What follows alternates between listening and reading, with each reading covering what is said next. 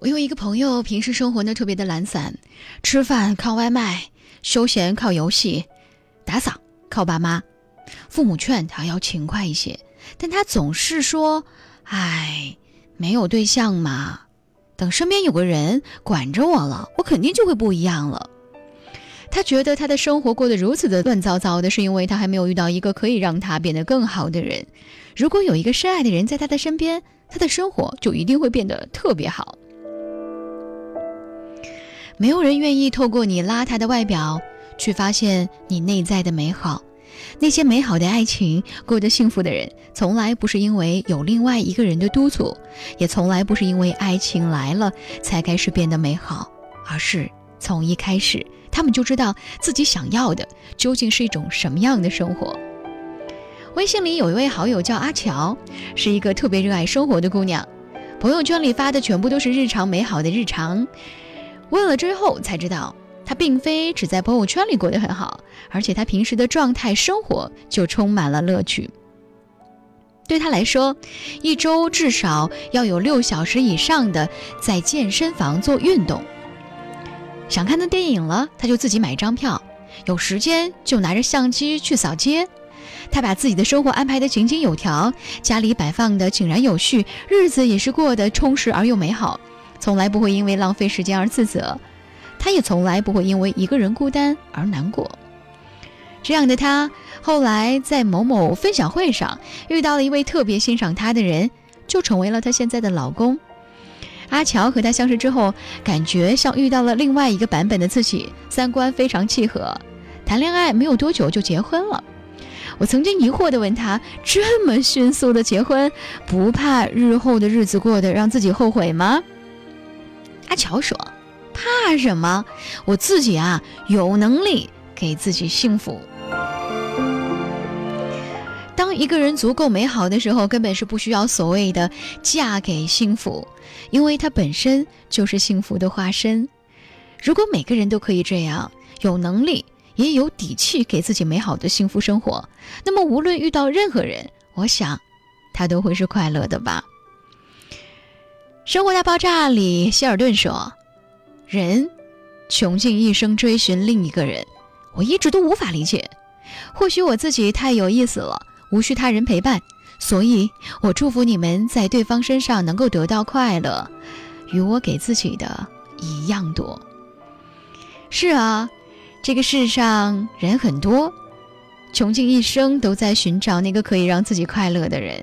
找到了，总想从对方那里索取幸福，索取快乐。我们不知道，幸福和快乐其实，它都只能是自己给自己的。当你自己活得足够有意思了，你就不会再渴求对方的时刻陪伴，你就不会觉得缺乏安全感，更不会刻意的从对方身上索取幸福和快乐。日子过得不好。你才会想要更多的索取和占有。其实生活过得好不好，虽说多少要受到旁人的影响，但更多的，我想还是自己可以决定的。要知道，美好的人生、幸福的生活，从来都不是别人给的。只要你足够的努力，把生活过得足够的有趣，自然会有满满的幸福感。也只有当你自己过得幸福了。你才有能力和有机会，去遇到生命当中的那个对的人。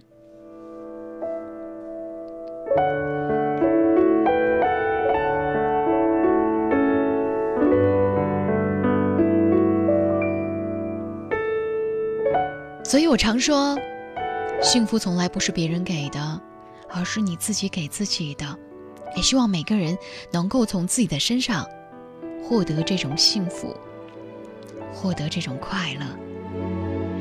我是在晚间时刻陪伴大家的李巧。如果呢，你也有些话想要对我说，新浪微博和微信公众平台继续为你开放当中，搜索 DJ 乔找到我。乔是巧克力的巧。想要听到更多的声音，可以在蜻蜓 FM 又或者是网易云音乐当中搜索李巧电台，那里会有更多的声音在晚间时刻陪伴各位。也许就是因为遥远到不能遥望，那些梦想才会被叫做梦想。曾细心捧在手掌，雨落在那年奔忙，偶尔想想，难舍也难忘。也许就是因为漫长到无处安放，那些过往才会被叫做过往。装点了新的皮囊，说话也冠冕堂皇，都是为了成长而有的成长。擦肩而过的当时，生命像一张白纸，还不懂什么是世，什么生死。对这世界的认识，全是听来的故事，所以未来美得无法直视。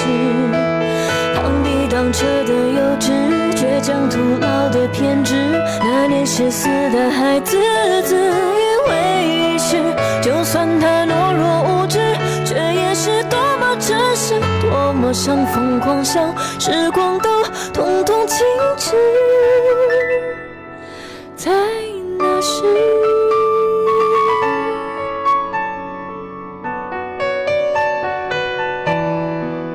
你会不会在某个傍晚突然很想，很想翻出那段久违的时光？相册也早已发黄，你我仍笑得漂亮，对着自己道十四，才刚刚学会分饰，说话还不懂矜持，不带分饰，做如今不堪的事，也无畏像个勇士，向梦奔去时不计较得失。天性使然的真挚，不懂撒谎的诚实。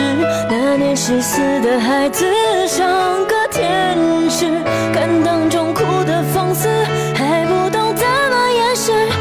我想疯狂，像时光都通通截止在那时。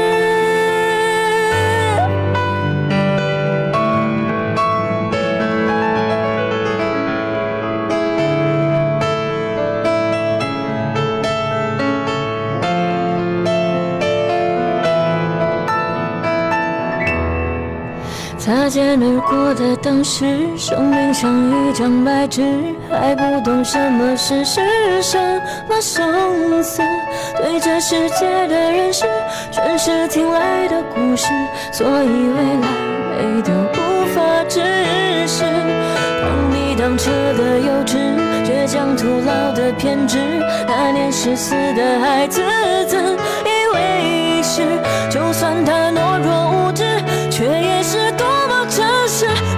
像疯狂，像时光都统统静止在那时。那年爱笑的孩子还没有变成戏子，这样的你或我都死在那年我们的十四。